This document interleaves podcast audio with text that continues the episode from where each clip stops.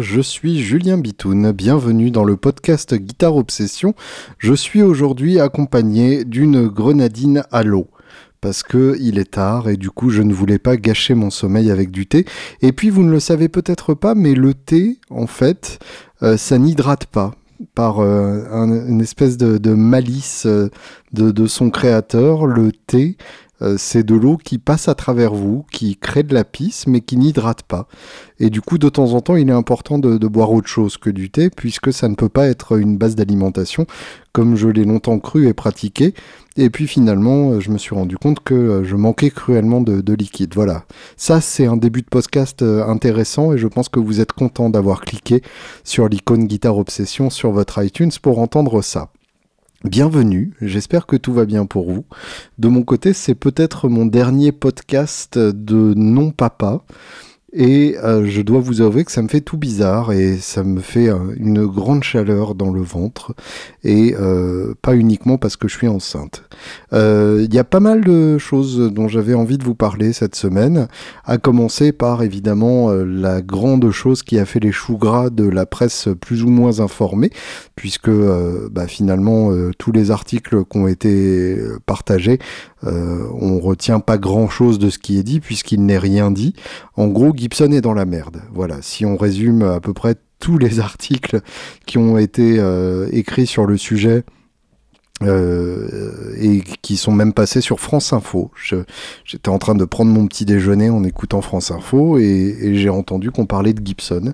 C'est une juxtaposition qui m'a fait très bizarre et ils sont même alliés euh, rue de Douai interviewer euh, les magasins euh, et les entendre râler comme ils le font en général. Et du coup, c'était un reportage parfaitement inintéressant et comme à peu près tous les papiers qui ont été écrits et partagés sur le sujet.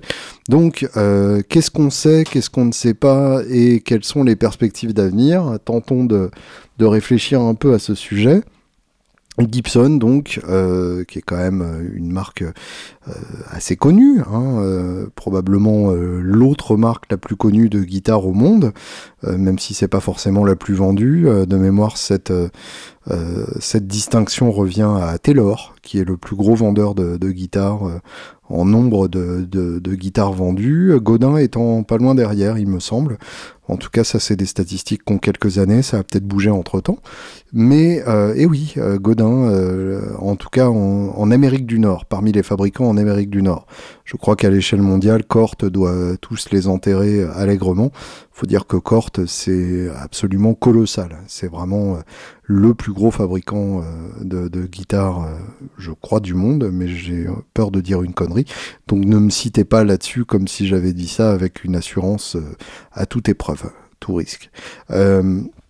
Donc euh, Gibson, fondé au siècle dernier, euh, même au siècle d'avant, puisque maintenant euh, le siècle dernier c'était le 20e, mais non, fondé au 19e, et autour d'Orville Gibson, et puis surtout de Lloyd Lore, qui est l'homme qui a fait progresser la lutherie euh, Gibson, à qui on doit donc la fameuse série 5, L5 pour les guitares, F5 pour la mandoline, euh, qui sont vraiment les deux modèles qui ont installé la réputation de, de Gibson d'une lutherie d'exception et qui sont encore à l'heure actuelle euh, parmi les, les modèles les plus recherchés de, la marque, euh, qui ensuite euh, se met à la guitare électrique au début des années 50. la guitare solid body au début des années 50, guitare électrique, ils étaient parmi les premiers justement à proposer une guitare électrique déjà équipée, c'est-à-dire dès, dès 1936, il me semble, avec la, ce qui deviendra connu comme la Charlie Christian, donc une, une ES300, enfin une grosse, une grosse arctop, mais avec le micro à barrette qu'on connaît euh, comme le Charlie Christian à l'heure actuelle, qui était donc leur premier modèle de micro euh, installé d'office sur les guitares. Euh, et Gibson a vraiment eu un rôle de pionnier dans, l'électrification de, la guitare électrique. Oui, l'électrification la guitare électrique. C'est vrai que euh, avant qu'elle soit électrifiée, finalement, la guitare électrique euh, n'était euh, pas si intéressante que ça. Et donc, la, la, suite, évidemment, on la connaît à travers les modèles qu'on joue encore à l'heure actuelle. 1952, ils, ils rejoignent Fender dans le monde des solid body avec deux ans de retard parce qu'ils n'y croyaient pas vraiment et ils le font à leur manière, c'est-à-dire avec la Les Paul, qui est une guitare beaucoup plus poussée en termes de lutherie et beaucoup plus raffinée que, la Telecaster qui est vraiment euh, la planche. Euh, ça commence par la Gold Top. Euh, en 54, ils introduisent la Junior et la Custom. En 57, euh, la Gold Top a des humbuckers. C'est l'introduction du humbucker en 57. 58, c'est carrément le gros bordel. Ça devient la Les Paul standard avec le Sunburst, donc les trois années de production de la Burst, 58, 59, 60, les guitares les plus chères du monde à l'heure actuelle. 58, c'est aussi l'introduction de l'ES 335.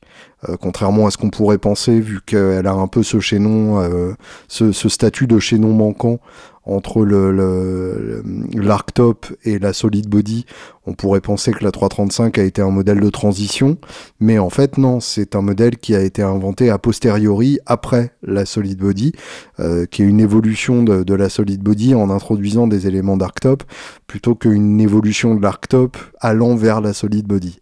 J'espère que tout le monde suit. Donc la 335 euh, euh, inventée en, en, 58 et puis cette même année en 58 ils inventent deux nouvelles solid body aux formes radicales l'Explorer et la Flying V et puis euh, la troisième la moderne mais euh, qui n'a probablement pas existé au-delà d'un prototype qu'on s'arrache à des milliards d'euros sur le marché noir puisque personne ne l'a jamais vu et, euh, et puis donc après ça, euh, les années 60, bah, la, Les Paul est arrêtée, elle est remplacée par la SG, qui au début s'appelle Les Paul, on connaît l'histoire.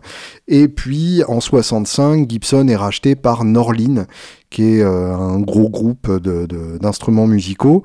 Et Norlin, comme pour CBS avec Fender, décide de rationaliser la production décide donc euh, de, réduire les coûts évidemment et de produire des guitares au rabais. Euh, c'est pas un hasard hein, si la même année CBS rachète Fender et Norlin rachète Gibson, c'est la faute des Beatles. C'est-à-dire que euh, début 64, les Beatles jouent au Ed Sullivan Show et dès le lendemain, euh, les trois quarts des adolescents états-uniens veulent monter un groupe et du coup veulent acheter une guitare électrique. Euh, c'est carrément un phénomène très précisément daté et que l'on voit immédiatement en termes de vente de guitares.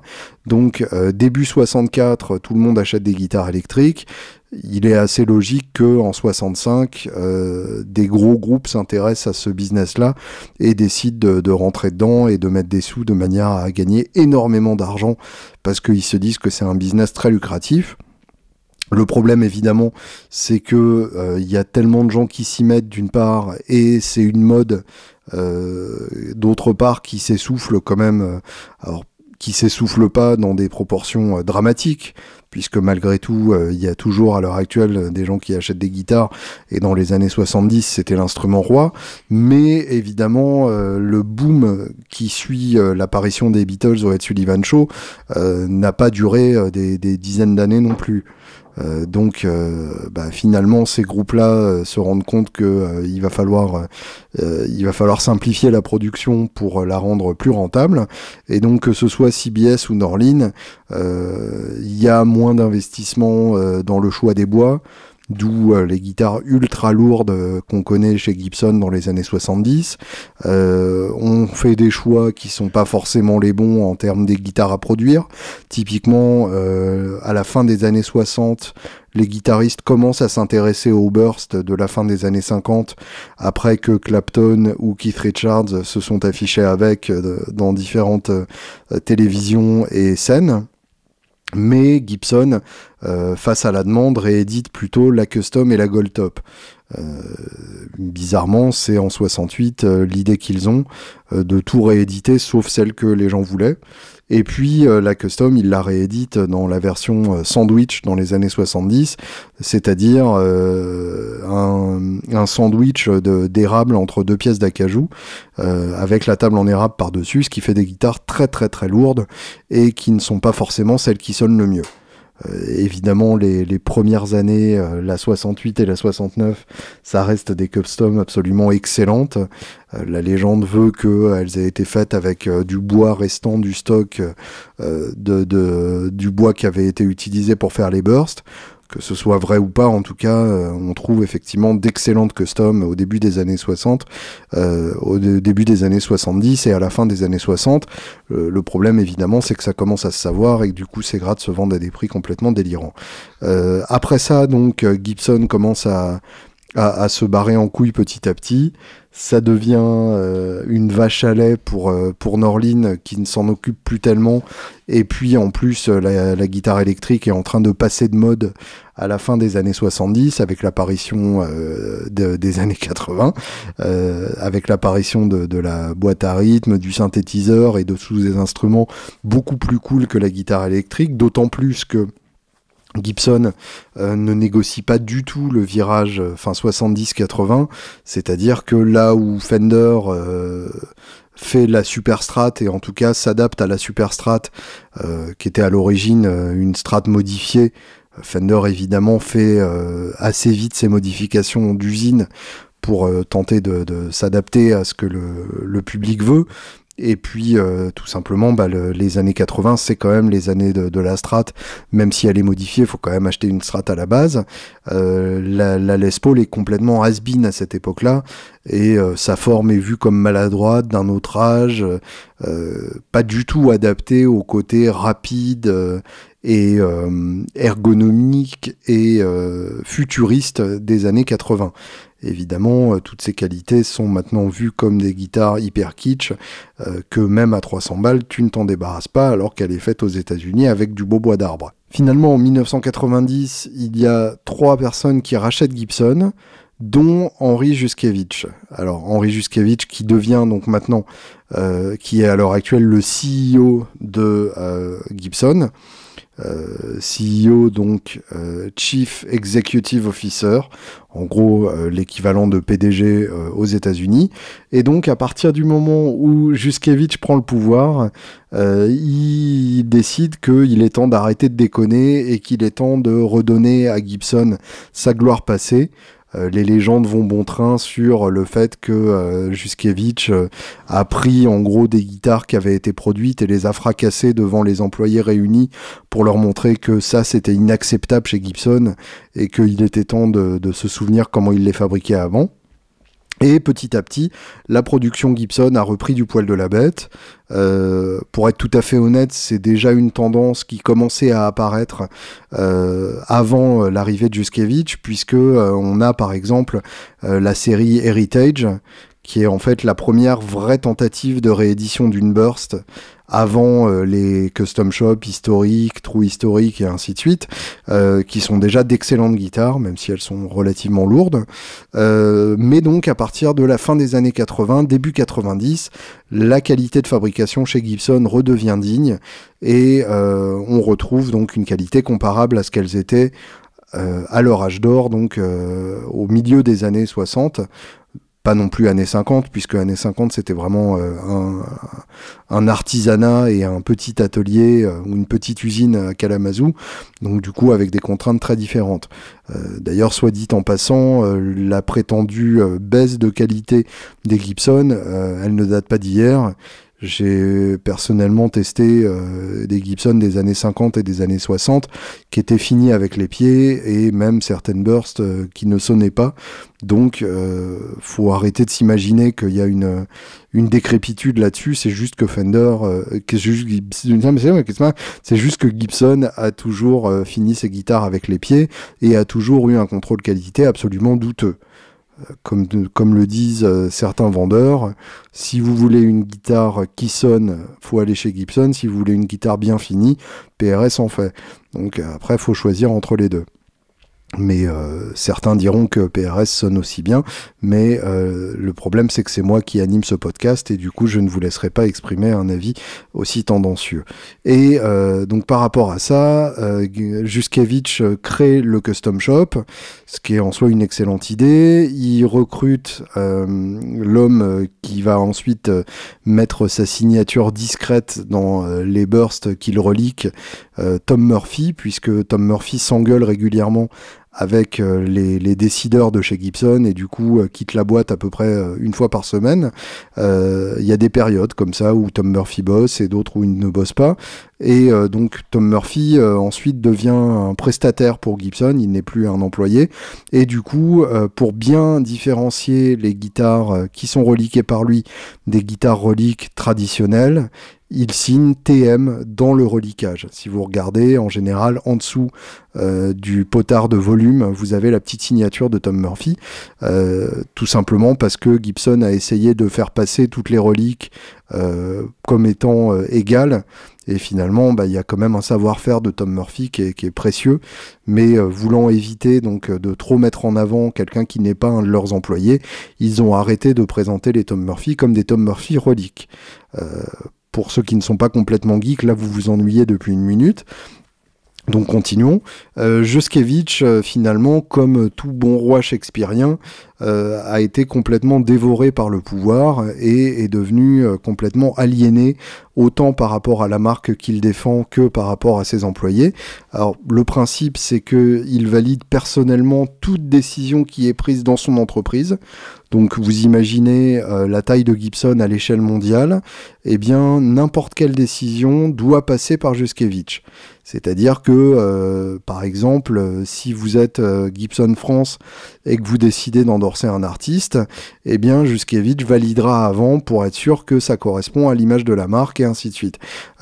et à plus forte raison quand ça, quand ça correspond à des décisions business. là, si vous si vous avez le malheur de prendre une décision sans lui, euh, en général, vous n'avez plus très longtemps à passer dans cette boîte. Donc c'est euh, un régime vraiment euh, totalitaire où Juskevich prend toutes les décisions et ne délègue absolument rien et règne dans, la terreur totale puisque il a cette idée que un bon employé est un employé terrorisé. Euh, j'ai plusieurs anciens employés de Gibson qui m'ont raconté des, histoires assez hallucinantes. Euh, et euh, je, vais vous en transmettre une d'ailleurs, et vous en ferez ce que vous voulez. et je ne vous dirai pas qui me l'a raconté, puisqu'il m'a fait jurer de ne pas la répéter. Oups. Et, et, puis, évidemment, les employés chez Gibson ne vont pas raconter euh, du mal de lui, euh, c'est strictement interdit et c'est très mal vu. Et puis accessoirement, ils ont une image de marque à défendre. bon là, l'image de marque commence à, prendre un coup à partir du moment où il y a plein d'articles qui ont été publiés sur le fait que la boîte se casse la gueule.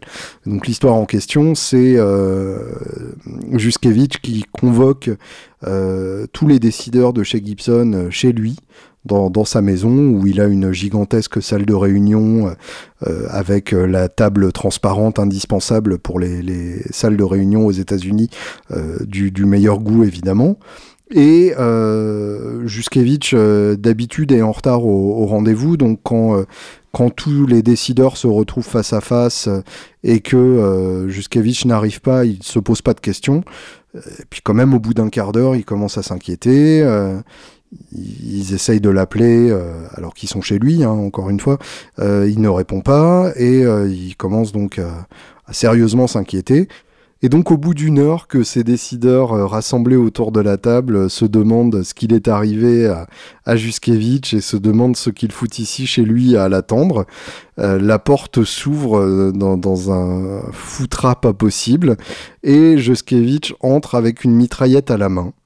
Et donc là, euh, mon, interlocuteur, qui était employé chez eux à l'époque, me raconte en fait, les, gens étaient pas si surpris que ça, c'est-à-dire qu'ils se sont dit bon bah ça y est, on se doutait qu'il y a un jour où ça arriverait, où il pèterait définitivement un plomb et où il tirerait dans le tas dans sa propre entreprise. Et bah c'est aujourd'hui, donc pas de bol, j'y étais. Et donc euh, tous les tous les décideurs se cachent euh, immédiatement sous la table. C'est les États-Unis, hein, ils sont entraînés à ça. Et euh, donc euh, ressort de, la pièce euh, sans avoir tiré, hein, ce, qui est, plutôt euh, un signe de, bonne santé mentale évidemment. Et donc il revient ensuite, puisqu'il était visiblement en, apparat militaire camouflage au moment où il est arrivé avec le, flingue. Et donc il revient en, costume de, décideur, de CEO d'entreprise tout à fait respectable et propre sur lui. Et il leur explique donc voilà, je, vous ai fait ça pour vous faire comprendre que le business, c'est la guerre. Voilà, c'est en termes d'entrée en matière pour préparer une réunion, vous avez le choix, soit ça, soit vous amenez des croissants. C'est deux messages différents que vous pouvez faire passer qui finalement motiveront vos employés de, de façon complètement différente. Donc ça vous situe pas mal le personnage. C'est évidemment Juskevich qui a décidé euh, de passer en, distribution directe euh, dans les années 2000, puisque évidemment avant euh, Gibson faisait appel à des distributeurs. Gibson a longtemps été distribué, oui, distribué parfaitement, comme je vous le dis. Celui-là, je ne vais pas le refaire, il est très beau. Gibson. oh merde. Gibson a été distribué dans les années 90 euh, en France par Algam, qui, euh, qui s'appelait euh, à l'époque Gaffarel, qui s'appelle maintenant la boîte noire du musicien, que vous connaissez peut-être comme étant l'importateur de Marshall, de Vox, de Martin, de Mesa Boogie, et qui à l'époque avait Gibson, et qui d'ailleurs à une époque avait carrément Gibson et Fender pour vous dire à quel point c'était vraiment le gros distributeur en France, et ça l'est toujours d'ailleurs, même si évidemment ils n'ont plus ces deux marques historiques. Donc, euh, Juskevich a décidé de, monter ses propres antennes euh, locales. Et c'est lui aussi, par exemple, qui a décidé euh, d'introduire les mécaniques mini-tune sur toutes les guitares en 2015. Euh, je vous rappelle donc les mini-tunes, c'est ces mécaniques qui tournent toutes seules, euh, qui s'accordent toutes seules via un petit système électronique. Et évidemment, c'est un système qui tombe quasi immédiatement en panne si on le regarde un peu trop. Et du coup, ça a causé évidemment un tort énorme à Gibson en termes de d'image, puisque bah, si vous avez une Gibson qui déjà n'est pas une guitare réputée pour tenir l'accord et que vos mécaniques se mettent à tourner toute seule et à péter des cordes euh, parce qu'elles ont décidé c'est pas forcément une très belle image à projeter. Et puis là où ils ont encore plus merdé, c'est évidemment qu'ils ont imposé ça sur tout leur modèle euh, de l'année, euh, c'est-à-dire que si vous n'en vouliez pas, eh bien il fallait acheter une custom shop, ce qui évidemment euh, en termes de, prix n'était pas du tout la même contrainte.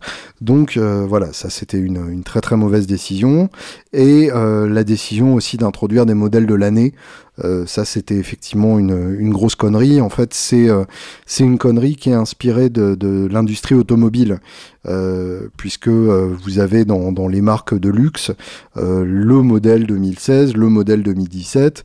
D'ailleurs, vous entendez à la fin des, pubs pour les voitures, année modèle 2016, qui en général est, est, accéléré à mort pour ne pas payer trop pour des mentions légales. Et euh, donc Juskevich a décidé d'appliquer euh, ce, mode de fonctionnement à la guitare, de décider que donc chaque année ils allaient renouveler la gamme intégrale. Euh, alors la connerie là-dessus, c'est que Gibson fait du Gibson et renouveler la gamme intégrale des Les Paul et des SG, c'est à peu près aussi con que de décider qu'on va changer le goût du coca à peu près tous les ans. on a un truc qui fonctionne, c'est quand même dommage de ne pas l'exploiter à partir du moment où les gens en veulent. Et euh, du coup, ça nous a donné des absurdités euh, comme des Les Paul euh, sans le poker chip autour du sélecteur de micro, ou bien avec des, des couleurs complètement délirantes intégrées pour toujours au catalogue. Enfin bref, des, des absurdités comme ça au lieu d'avoir une gamme de base, qui serait les guitares dont tout le monde veut, en gros une burst, une gold top, une custom, une junior et une SG en cherry, éventuellement une SG Cherry euh, en P90. Voilà, là vous avez vos modèles de base et puis après, autour, effectivement, on peut s'amuser à faire des modèles 2016-2017 dans des couleurs plus ou moins improbables, dans des formes plus ou moins délirantes et ainsi de suite. Le gros problème en fait avec cette logique-là, c'est que Gibson surstocke euh, les revendeurs, que du coup ça fait que chaque année la collection de l'année précédente est soldée puisqu'il faut évacuer la collection précédente pour accueillir la collection suivante. Et euh, ça fait aussi que on est obligé de solder des guitares qui sont encore tout à fait valables. Euh, je me souviens d'une absurdité euh, absolument choquante à l'époque où je, où je travaillais chez Woodbrass Deluxe, d'une J45 2016 qui était soldée pour faire place à la J45 2017. La seule différence entre la J45 2016 et la J45 2017, c'était que sur le truss road de la 2016, il y avait marqué 2016, et sur le truss road de la 2017, il y avait marqué 2017. Vous savez, la petite cloche qui cache le truss road sur la tête. Donc, euh, a priori, deux J45 complètement identiques. Euh, le, le, design de la J45 n'ayant pas franchement changé depuis les années 50. Accessoirement, la 2016 sonnait mieux. Hmm, ça, c'est un pur hasard. Mais donc, la 2016 était à 1000 balles moins que la 2017.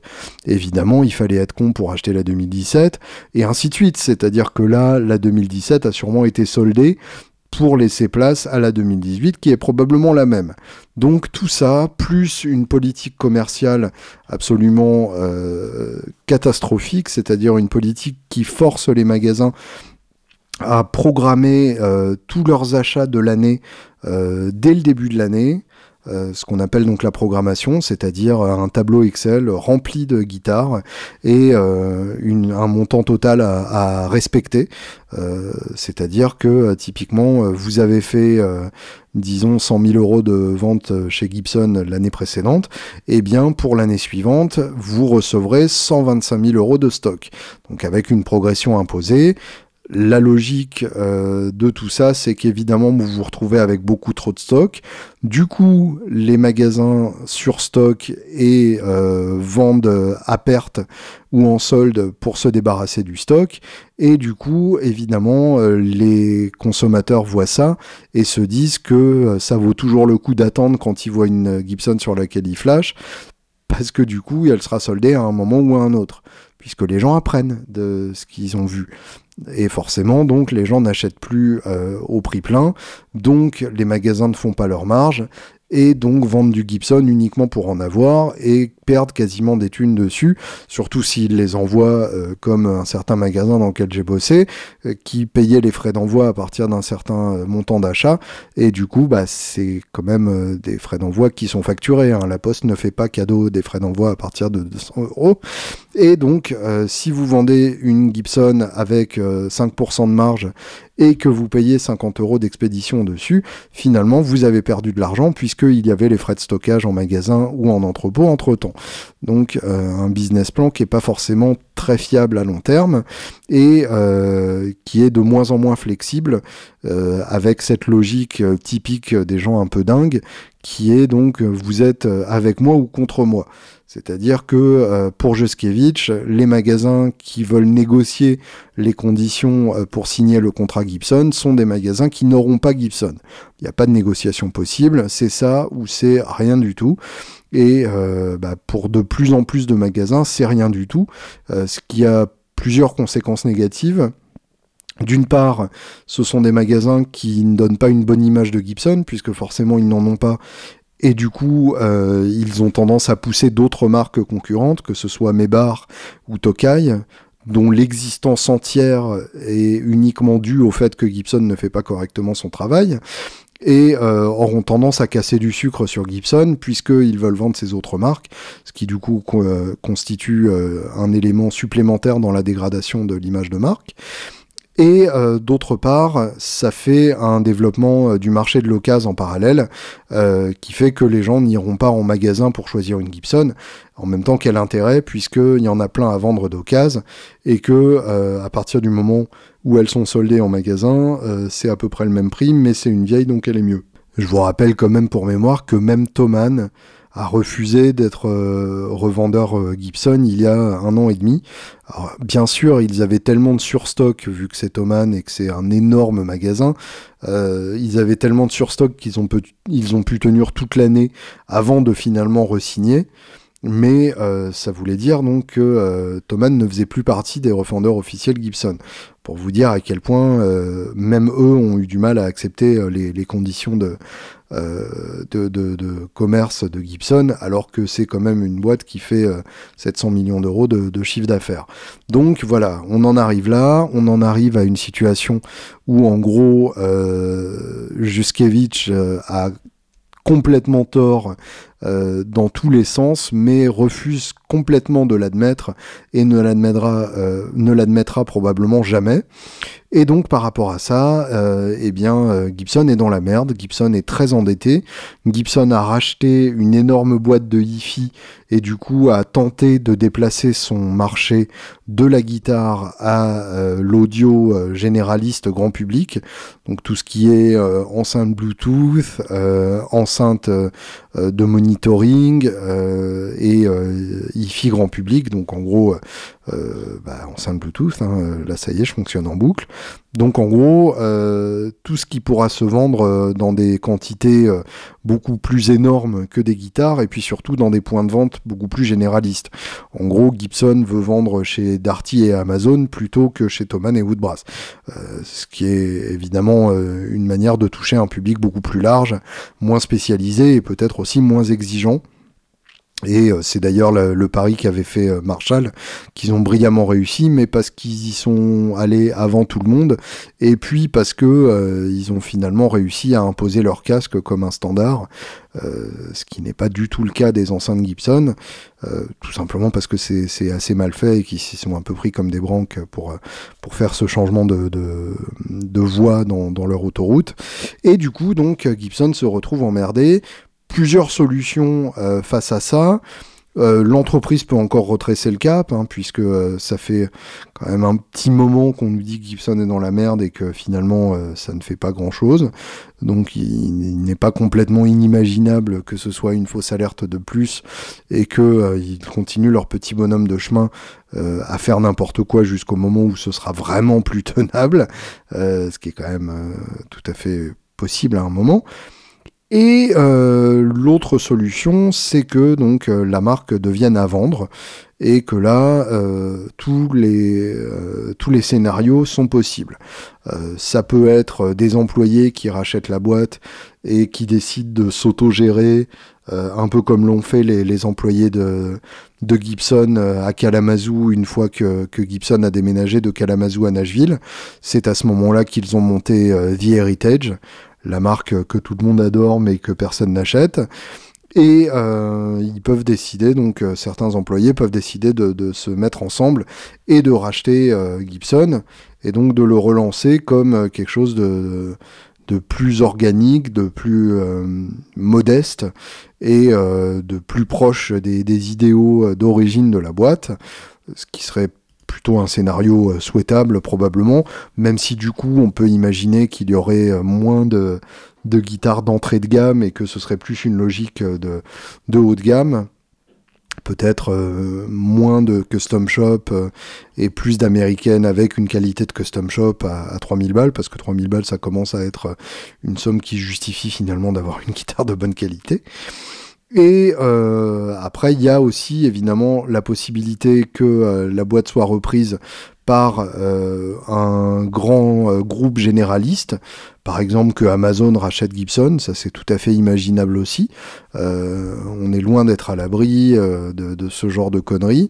Et là, pour le coup, bah, ça ferait qu'on verrait des guitares à 60 euros avec marqué Gibson dessus, avec une vague forme de Les Paul qui serait vendue exclusivement sur Amazon et qui évidemment cartonnerait, en tout cas dans les premières semaines. Euh, et puis la dernière possibilité, c'est que Gibson soit racheté par une marque ou un groupe euh, qui fait déjà de la guitare.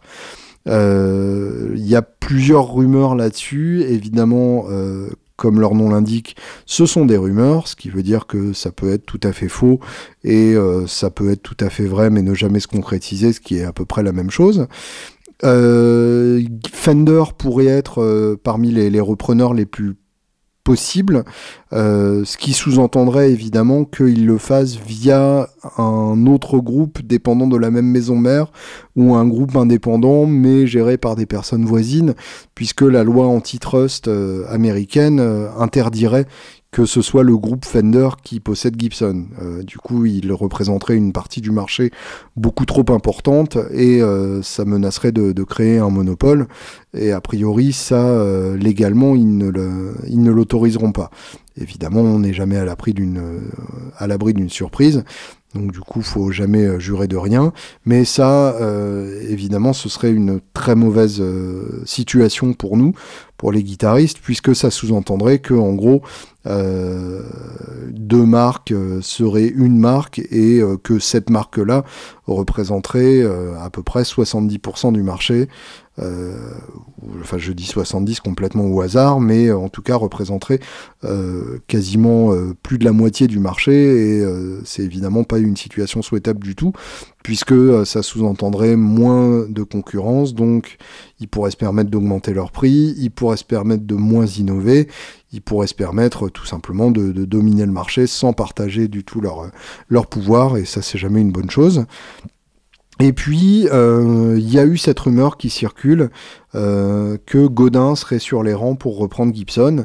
Là, pour le coup, ce serait pas idiot, parce que Godin a sous-traité euh, pour plein de marques, dont Fender par exemple, et ils savent fabriquer d'excellentes guitares en Amérique du Nord, donc ce serait même pas un gros euh, ce serait même pas une grosse adaptation pour eux euh, de, créer une usine euh, exclusivement Gibson en Amérique, mais avec leur méthode existante pour, pour les guitares Godin, que là encore tout le monde adore mais que personne n'achète. Et à partir de ça, de créer un énorme groupe en gardant une identité, Godin, et en gérant Gibson à la manière de Godin, on peut toujours rêver, puisque euh, Godin pour moi est un modèle de, gestion euh, euh, assez assez saine, je dirais, dans, le monde de la guitare. déjà en termes de traitement des employés, les, employés Godin sont sont généralement traités très justement, sont contents de bosser là-bas et la, direction Godin met un point d'honneur à ce que chaque employé de Godin soit capable de faire toutes les tâches dans, la chaîne. C'est-à-dire que chaque, employé a bossé à tous les, euh, à tous les points de l'usine, du coup déjà comprend ce que fait euh, son collègue et puis surtout euh, ne s'ennuie plus puisqu'il est capable de passer d'un poste à l'autre et n'est pas obligé de toute sa vie visser des mécaniques. Donc ça c'est plutôt une gestion bien, bien saine. Et puis, euh, à, côté de ça, c'est une marque euh, qui cherche aussi à, comment dire, je, vais y arriver, hein, vous inquiétez pas pour moi, tout va bien. Euh, c'est une marque aussi qui ne cherche pas à se développer dans des proportions délirantes. c'est une marque au marketing assez modeste, mais qui pourtant continue de vendre énormément de guitares et de se développer d'année en année et euh, d'endorser des, artistes euh, plus selon des coups de cœur musicaux que selon des coups de com et euh, de faire appel à des distributeurs locaux en leur faisant confiance plutôt que de les fliquer dans tous les sens. Donc par rapport à ça, ce serait pas une mauvaise chose du tout que Godin reprenne Gibson et applique sa politique à cette boîte en perdition. Voilà, donc à suivre. Les paris sont ouverts quant au futur de, Gibson. Euh, d'ailleurs, n'hésitez pas à me faire part de, vos réflexions là-dessus. Julien Bitoun, tout attaché, à gmail.com. Ma boîte mail vous appartient. N'hésitez pas à me faire part de, vos élucubrations sur le sujet. On va écouter un peu de Gibson, tiens, euh, pour... Euh, pour se, respirer un peu le gosier, et puis après j'aurai d'autres choses à vous dire, parce que là j'ai toujours pas touché à ma grenadine, hein, finalement, à force de vous parler. Et donc du coup, euh, j'ai bien envie de mettre un disque. Qu'est-ce qu'on pourrait écouter comme guitariste euh, qu'on jouait sur Gibson et qu'on bien joué sur Gibson?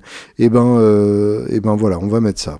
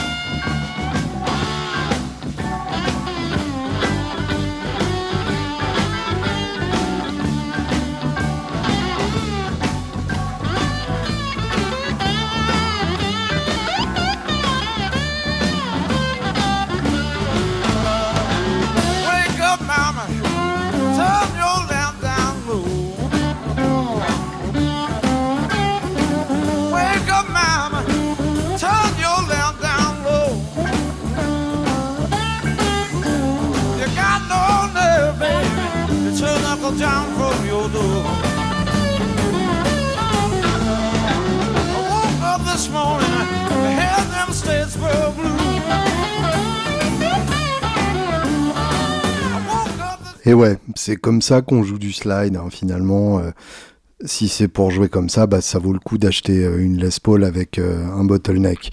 C'était évidemment Duane Allman avec les Allman Brothers, l'ouverture du Live at the Fillmore, qui est évidemment l'album indispensable des Allman Brothers, l'ouverture sur Statesboro Blues. Et euh, voilà, j'ai arrêté pile à ce moment-là, parce que je trouve que le plan qu'on vient d'entendre, c'est le plan ultime de slide.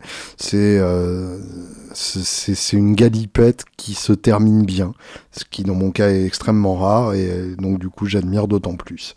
J'ai euh, du courrier des lecteurs dont je voulais parler depuis longtemps. Et du coup, je vais le faire maintenant.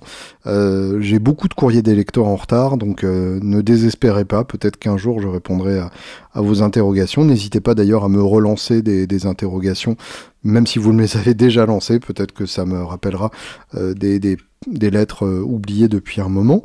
Je voulais répondre à Vianney Taufour.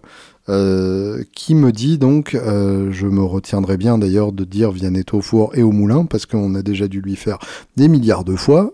Cher Julien Bitoun, il y a six mois, je tapais guitare dans l'application podcast de mon iPhone, quelle bonne idée, et tu rentrais dans ma vie. Oui, c'est effectivement ce que j'ai fait. Alors, avant d'aller plus loin, je tenais à te remercier chaleureusement pour le podcast Guitare Obsession auquel je suis devenu totalement accro. Je plaide d'ailleurs coupable d'avoir écouté l'ensemble des 62 épisodes publiés à ce jour, dont certains plusieurs fois. Ouais, quand même. Euh, donc, euh, c'est même pas mon cas, pour te dire. Donc, euh, je suis extrêmement flatté que, que ça soit pas complètement dans le désert. J'ai 42 ans, je suis passionné par la musique et le son depuis ma plus tendre enfance. J'ai commencé par le synthé et le home studio, JMJ et les compilations de synthétiseurs, on en parlait justement, avant de découvrir le blues et la guitare par le biais de Johnny Hooker et ACDC. Effectivement, il y a pire. Je me souviens encore de ce jour où j'écoutais Énergie sur mon radio cassette et de cette pub qui était diffusée pour promouvoir la musique pop. Euh, après de longues recherches, euh, j'ai retrouvé l'origine du cri euh, qu'on entendait dans la pub. If You Want Blood, ACDC, c'était la révélation. Je suppose que c'était le You got it! I want you to bleed for me! Euh, depuis, beaucoup d'eau a coulé sous les ponts, j'aime toujours la musique, la guitare, ACDC, et mon pouvoir d'achat s'est amélioré plus vite que mon talent, je trouve ça très très beau comme formule. J'ai donc naturellement développé un sérieux Gear Acquisition Syndrome, le fameux GAS. Toutes ces histoires, toutes ces choses mises bout à bout font que je prends un énorme plaisir à écouter tes podcasts.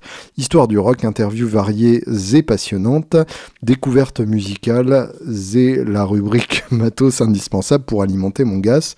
C'est top. J'en profite pour te poser une question qui me taraude. Dis, c'est quoi une guitare qui tue sa mère ou qui sonne sa race? À quel moment sens-tu que la guitare que tu as entre les mains est une bonne guitare. Euh, pourquoi les Fender Precipias sont-elles si mythiques? En quoi les Gibson Custom Shop changent-elles? Pas évident euh, à prononcer, les Custom Shop change. En quoi les Gibson Custom Shop changent-elles radicalement des versions USA Construit-on encore des guitares de qualité? Question subsidiaire, pourquoi les internets? Longue vie au podcast et bonne chance pour la suite de tes activités. Merci Vianney. Euh, alors je vais répondre à la question subsidiaire en premier puisque c'est le plus simple. Pourquoi les internets? Eh bien c'est euh, une manière de dire qui justement est propre aux internets. Euh, depuis, et le, grand auteur de cette phrase, c'est George Bush, George W. Bush, le fils qui, euh, dans un discours euh, pour montrer euh, la nécessité de rentrer dans la modernité, parlait des internets. Et bah, depuis, c'est devenu une façon de parler que je trouve très rigolote et dont j'ai pris possession aussi sec. Alors, pour répondre à tes autres questions, donc pourquoi les Fender Precipias sont-elles si mythiques? J'y ai en partie répondu tout à l'heure, justement, euh, avec le, le, changement radical de manière de, d'envisager la construction de guitare, c'est-à-dire qu'à partir du moment où en 65 Fender est racheté par CBS, euh, CBS décide de, de, rationaliser la production, euh, de, de, moins s'intéresser aux détails comme l'avaient fait Léo Fender et George Fullerton auparavant de faire des, des améliorations entre grosses guillemets euh, qui permettront de, de, dépenser moins d'argent et puis de, de, faire des guitares plus rapidement. Et euh, il y a plein de, décisions de cette, euh, cette époque-là qui ont été très dommageables pour la qualité des instruments. Et puis tout simplement, bêtement, le contrôle qualité qui devient moins scrupuleux puisqu'il n'y a rien de plus cher et de plus inutilement cher entre énormes guillemets qu'un contrôle qualité. C'est euh, le genre de dépense qui ne se voit pas à court terme, puisque ça sert juste à renvoyer des guitares euh, dans la chaîne de production, ce qui euh, coûte évidemment beaucoup d'argent de refaire une guitare si on la juge pas bonne. Mais bien sûr, vous avez compris, à moyen terme, c'est beaucoup plus intéressant d'avoir un bon contrôle qualité. Ça évite de gâcher l'image de marque et ça évite les emmerdes. Voilà. Mais en tout cas, donc, euh, CBS contrôle moins la qualité. CBS introduit euh, le manche en 3 points sur, euh, sur ses guitares, au lieu des, des 4 points pour, euh, pour les visser. Et CBS introduit des corps hyper lourds qui ne sonnent pas. Donc finalement, euh, les, les strats euh, et les télés des années 70 deviennent petit à petit des bouses euh, injouables et qui ne sonnent pas, ce qui laisse un, boulevard absolument colossal en face pour tous les petits artisans qui montent leur propre marque à cette époque-là et se développent. Et puis en parallèle, ce qui développe aussi le marché euh, du vintage euh, face au, manquement des, des, grandes marques. En fait, euh, c'est leur back catalogue qui en a profité et qui est devenu beaucoup plus désirable. Euh, avant ça, les guitares vintage, c'était bêtement des guitares d'occasion et les gens s'en foutaient complètement puisqu'il y avait aussi bien en vente neuve, mais petit à petit, ils se sont rendus compte que les grandes marques ne faisaient pas leur boulot correctement et que du coup, ça valait beaucoup plus le coup de rechercher une vieille guitare euh, plutôt que d'en acheter une neuve et de se retrouver avec un machin euh, qui ne sonne pas.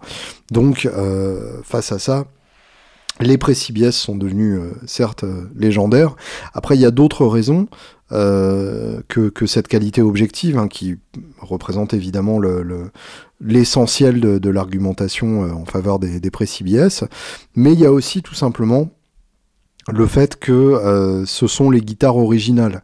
Euh, ce sont les premières guitares, celles qui ont été fabriquées à Fullerton. Euh, ce sont celles qui ont été le plus proches de leur créateur, de Leo Fender, qui a travaillé sur les prototypes très peu de temps avant que ça devienne les, les guitares définitives. Donc c'est c'est des guitares une, qui ont une valeur historique absolument énorme. c'est des guitares qui étaient fabriquées dans un dans un tout petit atelier euh, et euh, même une, petite usine euh, qui petit à petit est devenue énorme. Hein, même les, les les, les, 63, 64 et compagnie, c'est des guitares qui étaient fabriquées dans une usine qui avait déjà rien à voir avec les, les, guitares des années 50. Mais bref, donc, c'est des, des, méthodes de production beaucoup plus artisanales, c'est des choix de bois excellents, c'est une, une, un, souci du détail qui est, qui est énorme, et puis c'est une association à beaucoup d'artistes. la plupart des artistes qui ont rendu les, les, modèles de chez Fender légendaires, ce sont des artistes qui jouent sur des modèles pré-CBS, d'une part par exigence par rapport à ce que je viens de vous décrire, et puis d'autre part tout simplement par euh, circonstance, puisque ce sont pour la plupart des musiciens qui ont fait leurs armes dans les années 60 voire 70, et qui du coup n'avaient que cette option à portée de main, puisque euh, les, euh, les neuves qu'ils trouvaient en magasin s'ils jouaient dans les années 70, c'était des merdes, donc ils se rabattaient sur des plus vieilles, et dans les années 60, bah, ils les achetaient neuves, et c'était des sprays CBS, ou en tout cas euh, pas loin des CBS, puisque je vous rappelle que euh, dès 65-66, c'est CBS, mais ça reste quand même des années qui cotent énormément, même si c'est pas exactement euh, les mêmes cotes énormes que, euh, que les, les pré-CBS euh, et particulièrement les sériels ou euh, les années 50 qui sont carrément délirantes dans, dans les cotes qu'elles atteignent, euh, ça reste quand même des, prix euh, bien énormes pour les, pour les directs post-CBS, euh, tout simplement parce que c'est des guitares qui gardent les mêmes méthodes de production que les pré-CBS et les mêmes matériaux, puisque évidemment ils n'achetaient pas leur stock de bois pour le mois, donc ils avaient encore beaucoup de bons bois, beaucoup de bons micros, beaucoup de, de, bon et ainsi de suite. en gros, le, dommage ne s'est fait sentir que progressivement une fois que CBS a, mis ses sales pattes là-dedans. Euh, Il y a ça, et puis pour terminer, il y a évidemment euh, l'aspect historique.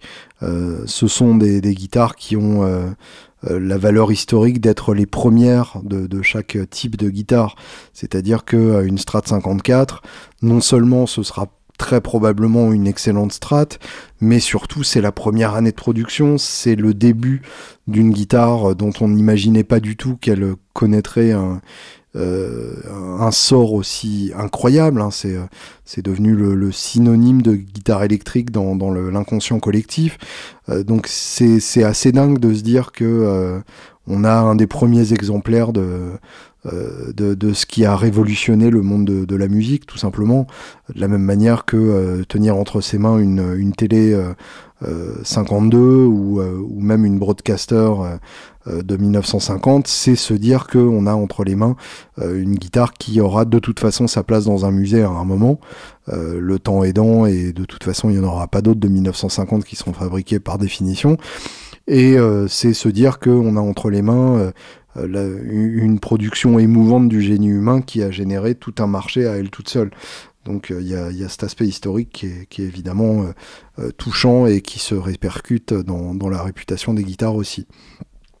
En quoi les Gibson Custom Shop changent-elles radicalement des versions USA Eh ben, tout simplement, elles sont pas fabriquées au même endroit. C'est un atelier à part et euh, tout est différent. C'est-à-dire le choix des bois est différent, euh, le choix de l'accastillage est différent et euh, les gens qui s'occupent de, la fabrication sont différents aussi, n'ont pas les mêmes qualifications, sont évidemment beaucoup plus expérimentés et sont des luthiers chevronnés.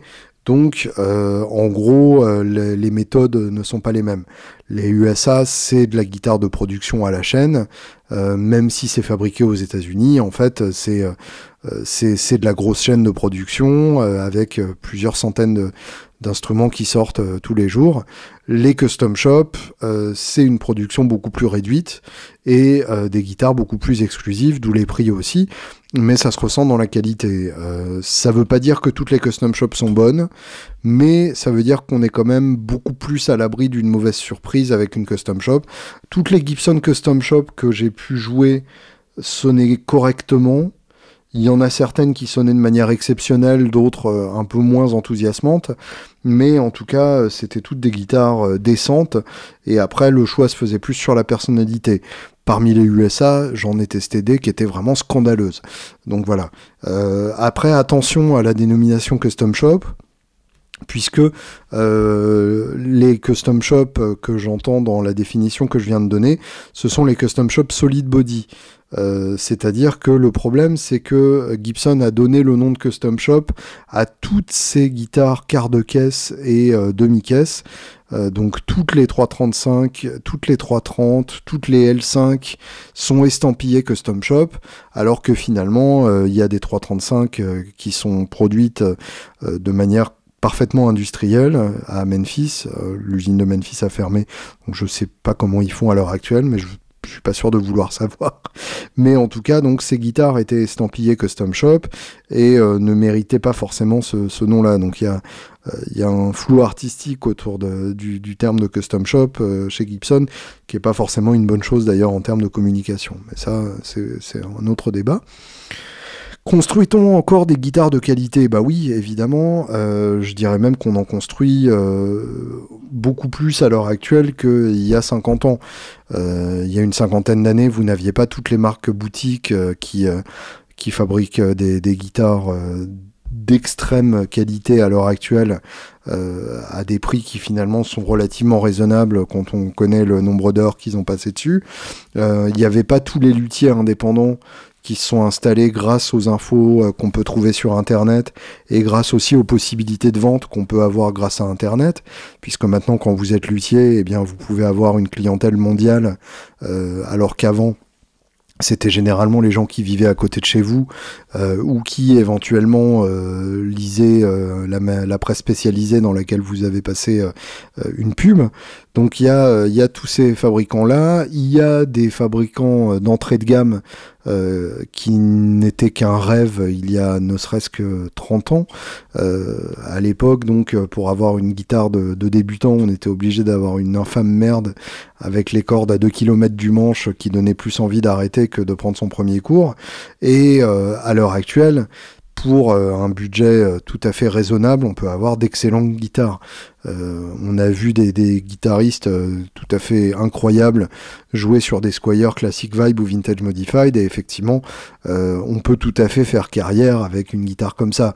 Le, reste c'est finalement plus du luxe et, du désir d'objets un peu exclusifs plutôt qu'une véritable justification objective. ce qui est tout à fait légitime hein, par ailleurs, mais en tout cas euh, c'est une qualité de production à un prix qui n'existait pas avant.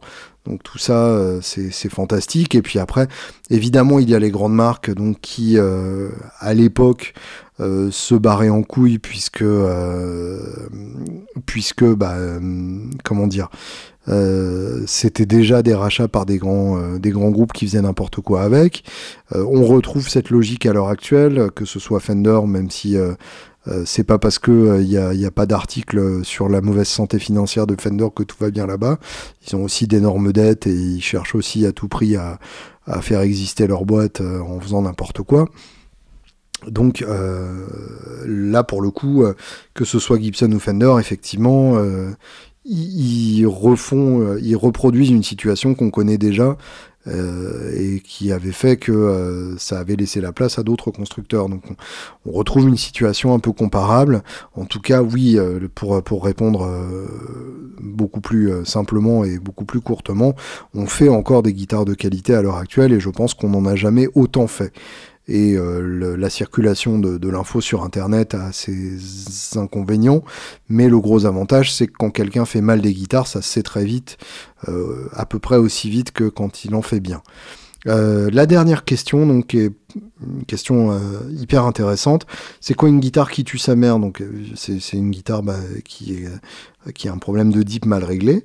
Ou qui sonne sa race, à quel moment sens-tu que la guitare que tu as entre les mains est une bonne guitare? Ça, évidemment, euh, la réponse bateau par rapport à ça, c'est que euh, c'est euh, c'est quelque chose de, profondément personnel et que une bonne guitare pour l'un sera le pire cauchemar de l'autre. une fois qu'on a dit ça, on n'a pas dit grand chose, donc je vais quand même essayer d'en dire un tout petit peu plus.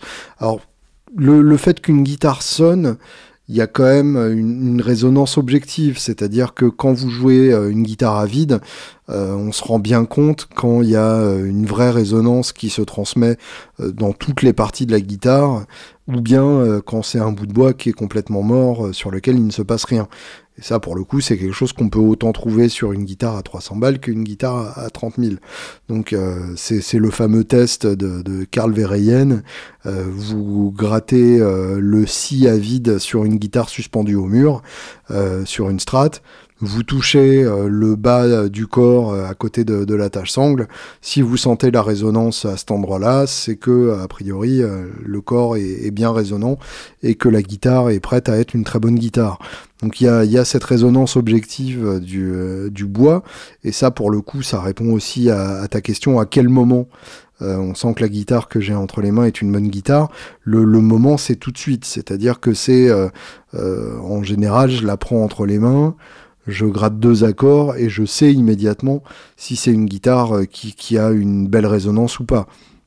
Alors après, il y a des guitares qui ont cette résonance qui me parlent plus ou moins, et c'est là qu'on arrive au côté euh, purement subjectif de l'affaire, c'est que euh, ça peut correspondre à ce qu'on recherche plus ou moins. Euh, objectivement, peut y avoir une, une qui sonnera d'enfer, euh, sauf que euh, si vous jouez du métal, c'est pas forcément un manche profil 57 qu'il vous faudra.